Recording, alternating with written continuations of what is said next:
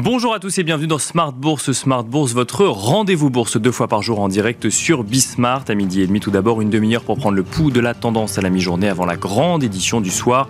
Une heure cette fois-ci pour revenir sur l'actualité euh, politique, économique et surtout financière dans Smart Bourse. Je vous rappelle que vous pouvez retrouver Smart Bourse en replay sur bismart.fr mais que vous pouvez également nous écouter en podcast sur toutes les plateformes de podcast. Et au sommaire de cette édition, l'inflation ralentit au mois de juin euh, en, en zone euro selon les premières estimations. Elle passe de 6,1% au euh, mois de mai à 5,5% au mois de juin, avec une nette décélération de sa composante énergie.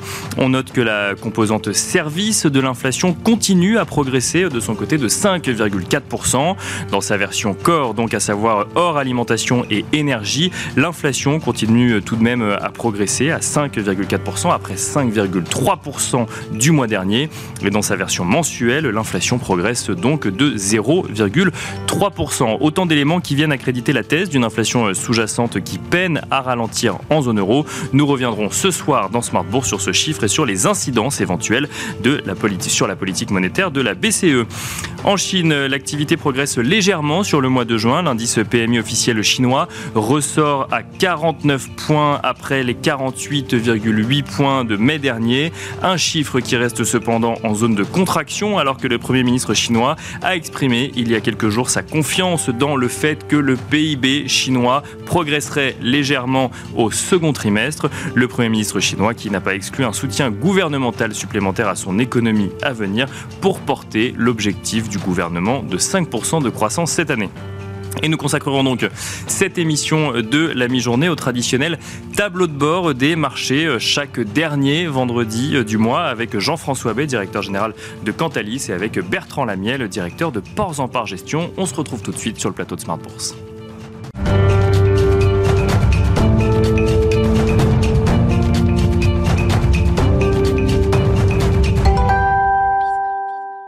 Et nous commençons avec la première partie de Smart Bourse euh, à la mi-journée. Nous allons euh, tenter de comprendre quels ont été les flux de collecte en Europe sur les marchés financiers. Et pour en parler, nous avons le plaisir d'accueillir Jean-François Bay. Bonjour Jean-François Bay. bonjour Nicolas. Bienvenue sur le plateau de Smart Bourse. Vous êtes directeur général de Cantalis. Qu'avez-vous constaté sur ce mois, euh, qui, le mois qui vient de s'écouler en matière de flux de collecte sur le sol européen? Oui, habituellement, on regarde cinq, euh, enfin sept indicateurs plus exactement euh, ensemble pour voir justement la dynamique de collecte et le comportement des investisseurs euh, sur les, fonds SICAV, FCP, etc. Et, ça sur un spectre européen. on voit déjà le premier indicateur, c'est que la tendance est plutôt à la baisse, c'est plutôt à la sortie, c'est plutôt une décollecte auquel on assiste en Europe actuellement. Je rappelle que sur fin 2022, début 2023, sur le mois de janvier, on était sur un rythme de collecte de 38 milliards donc de flux positifs, qui correspond à 450 milliards euh, en annualisé. C'est une année 2021, hein, donc c'est vraiment eu un très bon millésime. Et puis petit à petit, on est rentré sur un, environnement négatif de sortie sur le dernier mois. Donc c'est 16 milliards de décollecte, de sortie en fait sur l'ensemble des fonds en Europe. Donc ça fait en annualisé moins 200 milliards si, si le mois de juin se poursuivait. Et donc on est là pour le coup sur une mauvaise année type 2022. Hein, donc les investisseurs sortent. Et donc, à la fin de l'année, on était en 2022 sur un peu, un peu plus de 200 milliards de, sorties. Donc, on voit qu'il y a eu un renversement total de, de tendance, de, de perception des, des, investisseurs. Ce qui est plus intéressant, c'est de regarder un peu dans le détail le deuxième indicateur en disant bah, si ça sort, quelles sont les stratégies qui subissent un petit peu ces sorties? Bien sûr. On fait un peu le grand écart, c'est-à-dire que c'est plutôt des sorties qui se concentrent sur les fonds actions. Donc, les investisseurs ont peur les actifs risqués, alors les actifs risqués, ça va être les actions, ça va être les fonds diversifiés, ça va être les fonds alternatifs au par rapport à des, produits plus refuges, des stratégies type monétaire, obligataire. Donc le deuxième indicateur montre très clairement ce grand écart, une dichotomie entre je sors à peu près 8 milliards sur le mois, sur le dernier mois sur des fonds actions, et j'ai plutôt et 4 milliards sur des fonds diversifiés et sur des fonds alternatifs, et plutôt une entrée sur des fonds obligataires. Donc 8 milliards qui sortent des marchés actions actions ou des fonds actions ce mois-ci. Ce mois-ci. Après des mois où on avait connu aussi des décollectes euh, sur les fonds actions. Exactement. Donc ça, ça s'est accéléré. Hein. C'était de l'ordre de 6-7 milliards sur les derniers mois, avril-mai. Et là, on est plutôt sur 8 milliards. Donc on voit que ça s'accélère. Bien évidemment, le mois de janvier était positif sur les actions. on, s'en souvient. Donc c'est un petit peu ce, ce, refroidissement, je veux dire, ce, cet effet un peu orthogonal qui, qui surprend un peu les, les investisseurs. je pense qu'il y, y, a deux raisons majeures, mais Bertrand euh, Lamiel en parlera mieux que moi. Il y a d'une part des investisseurs qui commencent à se rendre compte que euh, la récession, on parle de ralentissement de récession, ce qui favorise pas les actifs risqués. Bien sûr. Et d'autre part, on parle de maîtrise de l'inflation. Hein, on l'a évoqué ensemble. L'inflation en France à 4,5, l'inflation en zone euro à 5,5, euh, qui était à 6,5 il y a encore un mois. Donc on voit un ralentissement de, de, de, de cet effet inflationniste qui a plutôt tendance à intéresser, à, inciter à investir sur des, taux qui, ont, qui sont sur des niveaux assez élevés. Donc on se dit, si effectivement il y a récession et baisse de l'inflation, je vais plutôt me tourner vers des, des, stratégies obligataires. Et c'est un peu le TINA, mais à la sauce obligataire. Hein. D'accord. Alternative. Parce qu'on on, évoquait l'effet Tara aussi, effectivement, pour expliquer le fait que face aux actions, il y avait d'autres possibilités, reasonable alternative. Là, on est plutôt sur un TINA à l'envers, mais. Euh, il y avait TINA Equity.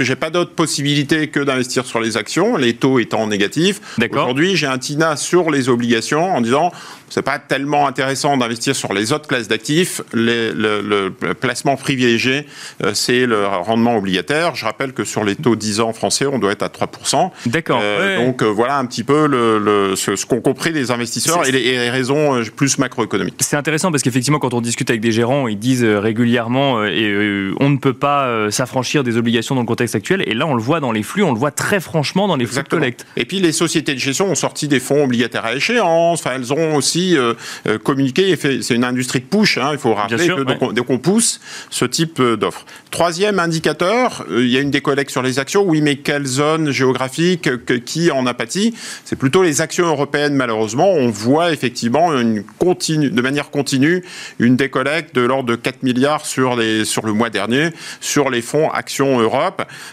plutôt une collecte sur certains marchés émergents, certains marchés actions US, les actions monde aussi qui résistent bien. Donc les investisseurs vont sur les grands indices mondiaux et sortent de l'Europe. L'Europe aussi, je pense que euh, euh, pâtit un petit peu de la guerre en Ukraine. Enfin, il y a des inquiétudes pour l'ensemble des investisseurs qui sont encore présents et qui n'incitent pas à, prendre euh, des risques. quatrième indicateur que l'on suit ensemble, c'est petite et moyenne valeur versus grande valeur. Bien sûr. C'est plutôt là encore un environnement qui est, qui est pas très propice aux petites et moyennes valeurs, qui continue à décollecter. Je vous disais aversion risque, je vous ai dit prudence. Donc du coup, les investisseurs ne reviennent pas sur des petites et moyennes valeurs euh, en, ce moment et ont plutôt tendance à, euh, je dirais, privilégier les grands indices, même en, Europe. Donc euh, ah, pour le coup, effectivement, même en Europe, on constate cette concentration effectivement sur quelques grandes capitalisations. Et alors aux États-Unis ou sur d'autres marchés qui sont c'est pareil, c'est pareil, mais ils sont en plus privilégiés par rapport au marché européen sur ce que vous nous avez dit juste avant. Exactement. Vous verrez un graphique qui, sera en conclusion sur la collecte sur des ETF et les gestions passives. Euh, sur le dernier mois, sur les 10 plus grandes collectes, les fonds qui ont le plus collecté, il y a 9 ETF. D'accord. Euh, les grandes maisons qui collectent ce, depuis le début de l'année en Europe, euh, ça va être BlackRock, ça va être Vanguard, ça va être Wisdo Tree, ça va être que des X-Trackers, etc., Spider. Donc ce sont que des structures qui, euh, euh, font la promotion et distribuent des gestions passives et des, fonds euh, Alors, cotés en bourse. On le commentera hein, dans un instant, mais est-ce que est-ce que c'est un facteur explicatif de la concentration euh, du marché sur ces grosses capitalisations, Jean-François Bay oui, alors je pense qu'effectivement, il y a une stratégie un peu autoréalisatrice. Quand vous investissez sur des grands indices, bah, il y a énormément de capitaux qui, du coup, vont faire monter les valeurs qui sont dans l'indice.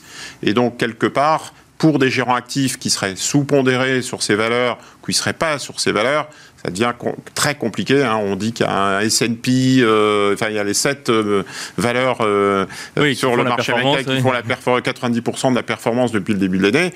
Donc forcément, si vous n'êtes pas sur ces sept valeurs, et c'est pareil sur le CAC 40 et sur les grands indices européens, donc c'est très compliqué pour les gérants actifs. Et du coup, l'investisseur regarde les performances dans Cantalis depuis le début de l'année et il voit que les fonds actifs ont du mal bah, c'est logique parce qu'ils sont sous-pondérés. Et donc, du coup, ils apportent leurs capitaux sur ces ETF. Et on a l'effet euh, boule de neige qui, est en taux entretenu jusqu'au moment où il y aura quelques déboires. Donc, c'est pour ça qu'il faut faire attention. Donc, euh, ce moment des small et mid cap annoncé euh, depuis plusieurs semaines ou plusieurs mois, on ne le voit pas encore dans, les, dans, la collecte aujourd'hui. Exactement.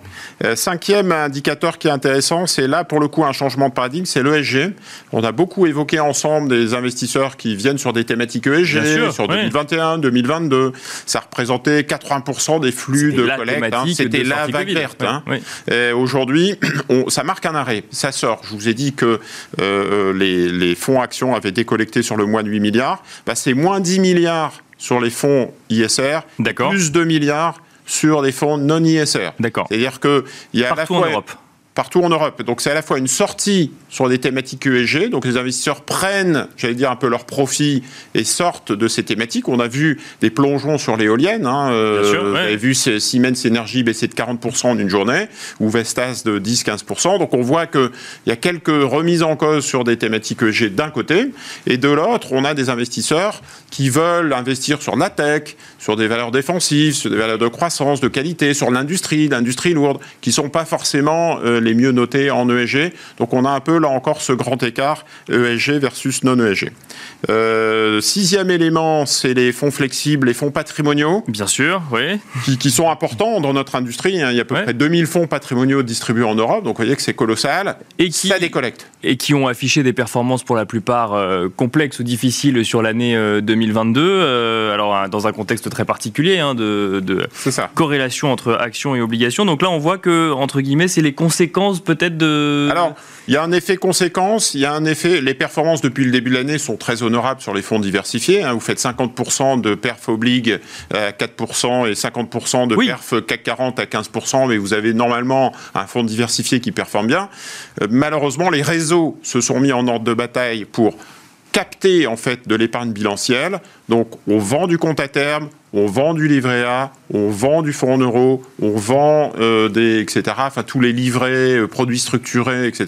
C'est un peu en mode commando, au détriment du coup des fonds diversifiés. D'accord. Ça vient euh, concurrencer les fonds diversifiés ou les fonds patrimoniaux? Ouais. Quand vous affichez, on parle de 3,5 de rendement sur le livret au mois d'août ou 5,6% de rendement sur le livret d'épargne populaire au mois d'août, bah, nécessairement, c'est très compliqué d'aller proposer des fonds. Même si les montants sont capés entre guillemets, sur ces livrets, ça vient quand même euh, apporter une concurrence. Le livret A, ça a capté 20 milliards euh, sur le trimestre. Ouais, hein, mécaniquement, c'est pas investi ailleurs. donc, euh, on retire sur des fonds diversifiés. Donc les, les, réseaux sont à la manœuvre pour réorienter cette épargne. J'en veux pour preuve aussi le Sénat qui vient de sortir un communiqué sur le livret d'épargne souveraineté. D'accord. Donc c'est un nouveau, donc on a un livret d'épargne vert et un livret d'épargne la souveraineté pour flécher les capitaux vers l'industrie de l'armement et de la défense européenne, entre autres. Bien sûr. Et donc quelque part, ça vient illustrer ce que je disais, c'est-à-dire que c'est à la fois plutôt non ESG, puisqu'on parle de l'industrie de la plutôt, défense, oui. et c'est à la fois un livret d'épargne populaire, donc pour capter et drainer des capitaux très rapidement. Je pense que ça se fera au détriment des, des fonds type prudents, diversifiés, enfin des placements d'attente qu'on a pu euh, stocker en période Covid. En termes de chiffres, du coup, la, la, décollecte se chiffre à combien sur les fonds euh, patrimoniaux C'est de l'ordre de 3 milliards sur euh, les fonds patrimoniaux sur le mois. D'accord. Euh, donc c'est pas neutre. On doit être à, 30 milliards de décollecte depuis le début de l'année. Ah oui, c'est effectivement pas neutre. En Europe, effectivement, mais c'est pas colossal. Et tout, tout, le monde, j'allais dire, pâtit un petit peu. Les gros blockbusters qu'on a en tête, hein, les Carmignac Patrimoine, Pimco, etc., sont malheureusement font les frais un peu de ces de ces sorties. et donc c'est assez compliqué. les maisons de gestion qui en France tirent leur épingle du jeu, ce sont des maisons de gestion qui sont spécialisées sur les taux et les obligues et qui ont sorti des fonds obligataires à échéance ou des produits spécifiques obligataires. J'ai en tête Rothschild, Lazare, euh, Palatine, etc., qui, euh, j'allais dire, ont une image crédit, gestion crédit, investment grade, high yield, et qui ont une expertise sur ces stratégies obligataires. Ce sont les seuls qui ont réussi à, à avoir un bon début d'année, un bon premier semestre. Et pour finir, du coup, euh, ces fameux ETF qu'on retrouve euh, dans, le top 10. Euh, voilà, c'était un peu en, conclusion, que ce soit sur le mois de juin ou sur le, depuis le début de l'année. En dehors des, placements ETF, e c'est très compliqué et donc ce sont des ETF sur des grands indices, des grands indices mondiaux. On retrouve le MSCI World, on trouve des marchés des MSCI émergents, all countries. on retrouve aussi beaucoup de marchés américains. D'accord. Sur le Nasdaq, sur le S&P 500. C'est très compliqué pour les gérants actifs de faire leur place, de faire la, place sur, euh, sur cet environnement de flux qui se concentre sur des indices. Et puis, j'allais dire, on retrouve un petit peu le phénomène de, euh, de produits de campagne, j'allais dire, un peu tactique que j'évoquais à l'instant. Il y a peut-être aussi une saisonnalité. On est au mois de mai, on est au mois de juin on rentre dans l'été, j'ai pas envie de faire grand chose, j'ai pas envie de me casser la tête. Si à un moment donné, je me laisse porter sur les grands indices euh, et, euh, je verrai plus clair au mois de septembre-octobre. Je ferai peut-être du fondamental en septembre-octobre, mais pour l'instant, j'ai pas de news, les résultats sont sortis, j'ai pas grand chose à attendre. Et donc, euh, soit je suis absent, soit si je suis présent, c'est autour de, grands indices. Un, mot en une minute peut-être de. Alors je vois euh, dans le top 10 des fonds actions, on a un, indice euh, MSCI Japan qui vient porter effectivement ce qu'on voit depuis le début de l'année, cette performance du Nikkei depuis le début de l'année qui, quand je regardais hier, était un peu en dessous de 30%, de performance depuis le début de l'année. On doit être à 28% depuis le début de l'année.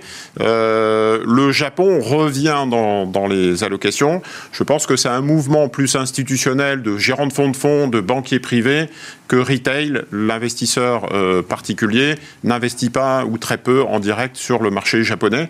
Donc c'est un, peu un, effet d'aubaine de la part des gérants de fonds de fonds ou des, allocations de gérants privés sur un marché euh, japonais qui avait été un petit peu massacré euh, et qui apporte énormément de diversification dans une allocation européenne. C'est un des marchés qui diversifie le plus euh, dans, des allocations, qui est le moins corrélé, on va dire, euh, aux actions européennes. Et qu'il faudra suivre du coup sur la deuxième partie de l'année. Merci beaucoup Jean-François B, directeur général de Cantalis, pour cet état des lieux des flux de collecte en Europe. On se retrouve tout de suite dans la deuxième partie de Smart Bourse.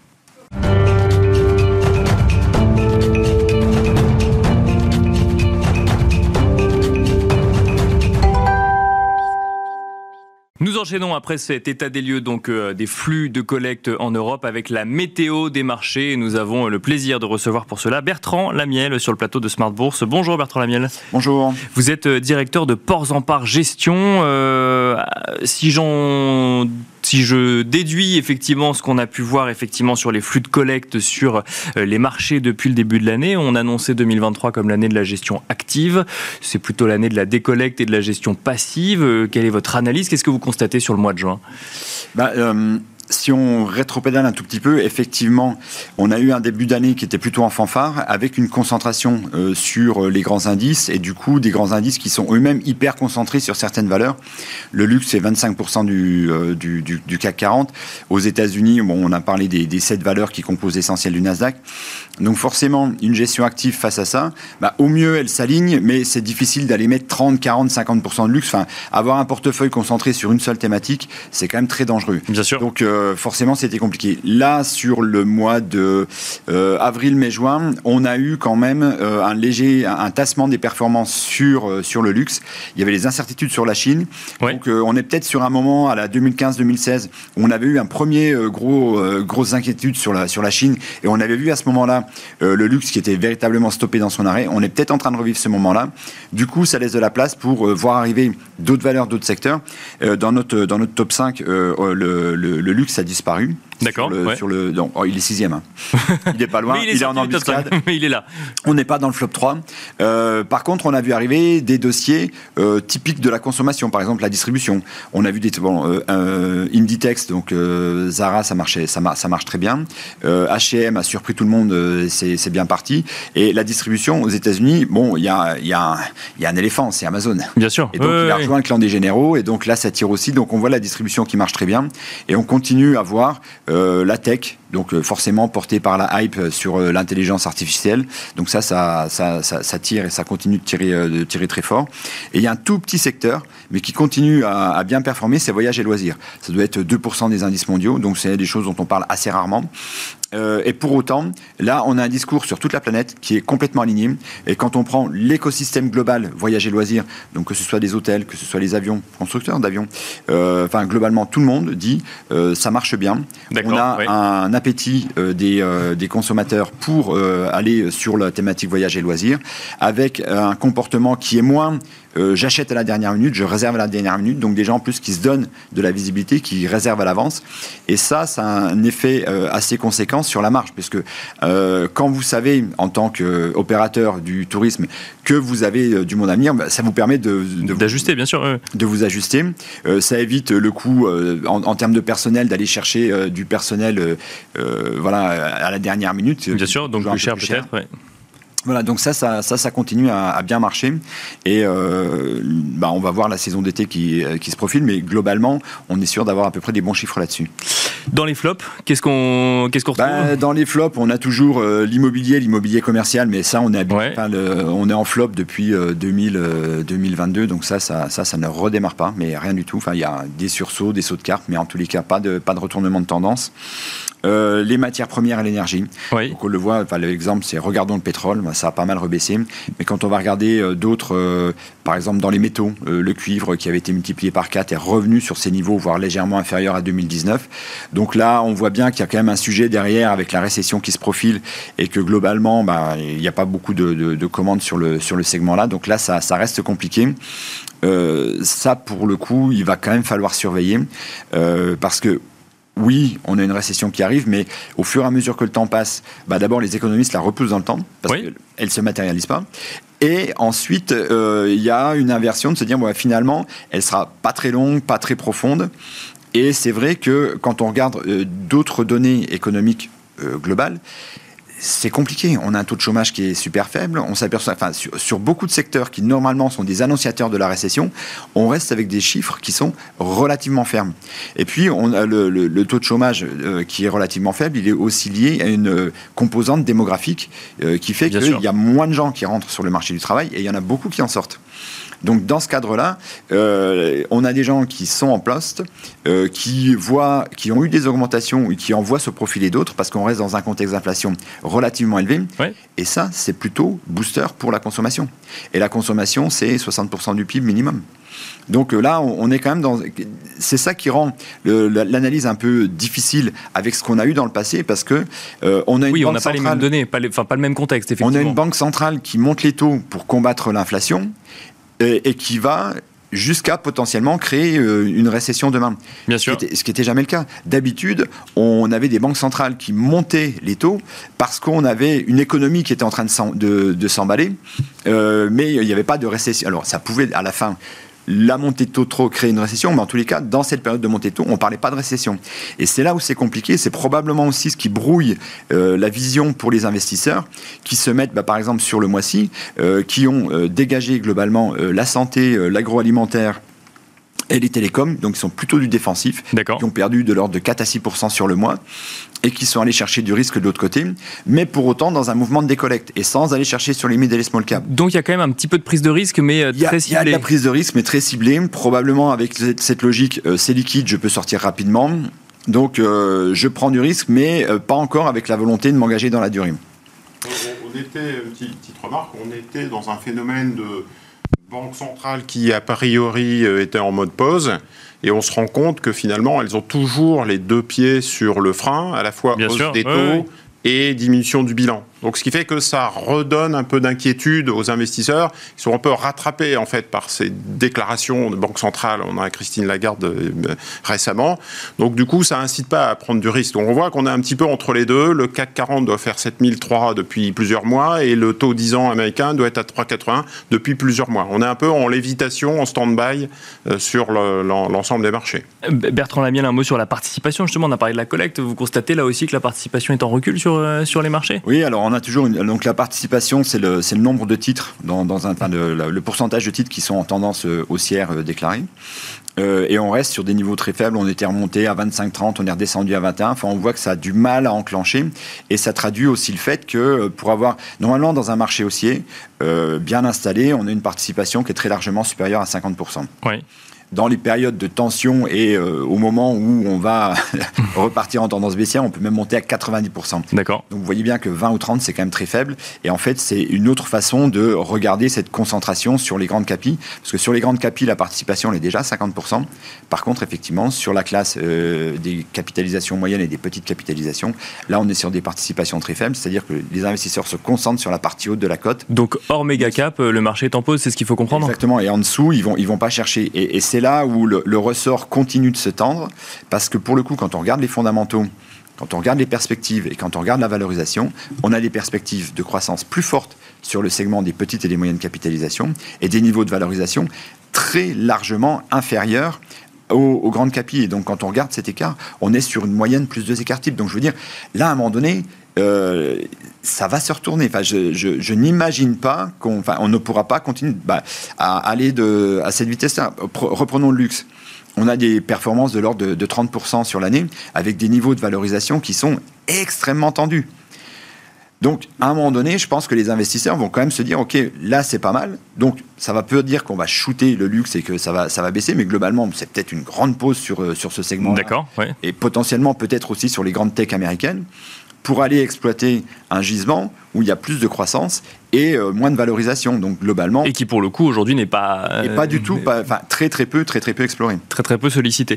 Aux États-Unis, euh, qu'est-ce que vous constatez sur le mois effectivement en matière de performance, participation, un petit point US bah, euh, Participation, donc voilà, c'est essentiellement donc, les, les, grandes caps qui tirent. Pour autant, il y a quand même des beaux parcours sur des dossiers moins en vue et souvent c'est des dossiers globalement qui ont dans la tech, une base installée de, de clients relativement importante, euh, les poches pleines, donc qui vont pouvoir investir, qui commencent à investir dans justement l'intelligence euh, artificielle, Bien sûr. pour pouvoir doper leurs produits. Et là, pour le coup, euh, je pense que ces situations qui sont de l'oligopole, voire du monopole dans, dans, dans, dans, certains cas, ça va pas s'arranger. Enfin, ça veut dire que ça va être très compliqué d'être un numéro 2 ou un numéro, enfin, numéro 2 ou numéro 3 Derrière, bah, par exemple, un, un, géant comme Adobe avec euh, donc les, les PDF qu'on connaît, mais aussi les, les, les Photoshop, s'ils remettent une couche, et c'est ce qu'ils sont en train de faire d'intelligence artificielle derrière, le produit va devenir encore plus smart, encore plus facile à utiliser pour les utilisateurs. Bien sûr, ouais. Donc si vous êtes derrière en challenger, là pour le coup, ça va être très compliqué de venir les déloger. Donc ce qui explique aussi que on, on va avoir probablement encore une concentration des investissements sur ce type de valeur, et que pour l'instant, le marché ne va continuer probablement à ne pas regarder la case valorisation. 2023 aurait pu être l'année de la value. Ce sera euh, finalement euh, le, le, retour de, de, la croissance, euh, Bertrand Lamy ah, Il y a match. Il y a match, ouais, c'est ça. A, oui, alors c'est voilà, euh, il faudra voir justement quand, quand on va descendre sur le sur les mid et les small cap où on va plutôt trouver des valeurs de croissance. C'est des sociétés qui n'ont pas encore complètement embrassé tout, tout leur marché, donc qui ont des, des, des flux de croissance, enfin des croissances de chiffre d'affaires qui sont généralement plus grands que les valeurs de de grande capitalisation. Euh, donc oui, effectivement, euh, alors, il y a des choses très bien dans la value qui peuvent performer, mais il est probable que sur un indice value versus grosse, euh, on va revoir revenir une tendance sur la, sur la croissance. Donc si je comprends bien, euh, une année difficile ou en tout cas constatée à mi-parcours pour la gestion active, mais l'expertise du stock picker reste plus que jamais nécessaire euh, dans un marché comme celui-là. Bah, dans un deuxième moment, si on se dit que les grandes valeurs euh, calent parce que globalement ça commence à être cher et il y a une performance qui est déjà extrêmement honorable depuis le début de l'année, oui, il faudra aller chercher en dessous et ça c'est des valeurs qui ne sont pas dans les indices et là normalement la gestion active doit pouvoir faire la différence. Mais bon, pour l'instant, euh, voilà, c'est un vœu. Euh, il va encore falloir que ça. Bien sûr. Et éviter mais... les bulles, on l'a vu avec l'ESG, l'éolien. Enfin, une... Oui, oui, oui. Donc euh, il y a. Des accidents. Hein. Il y, a, il y, a, plein de choses qui sont, euh, qui, qui, qui, sont intéressantes avec euh, un, un, véritable potentiel. Euh, il manque juste l'étincelle pour que, pour que ça puisse partir. Mais après un bon premier semestre, statistiquement, on a toujours un bon deuxième semestre. Pas forcément aussi fort en termes de performance, mais ça, statistiquement, ça continue à monter sur la deuxième partie de l'année. Merci beaucoup, messieurs. Merci Bertrand Lamiel, directeur de Ports en Part Gestion pour cette météo des marchés. Merci à vous de nous avoir suivis. Je vous donne rendez-vous ce soir à 17h en direct pour la grande édition de Smart Bourse.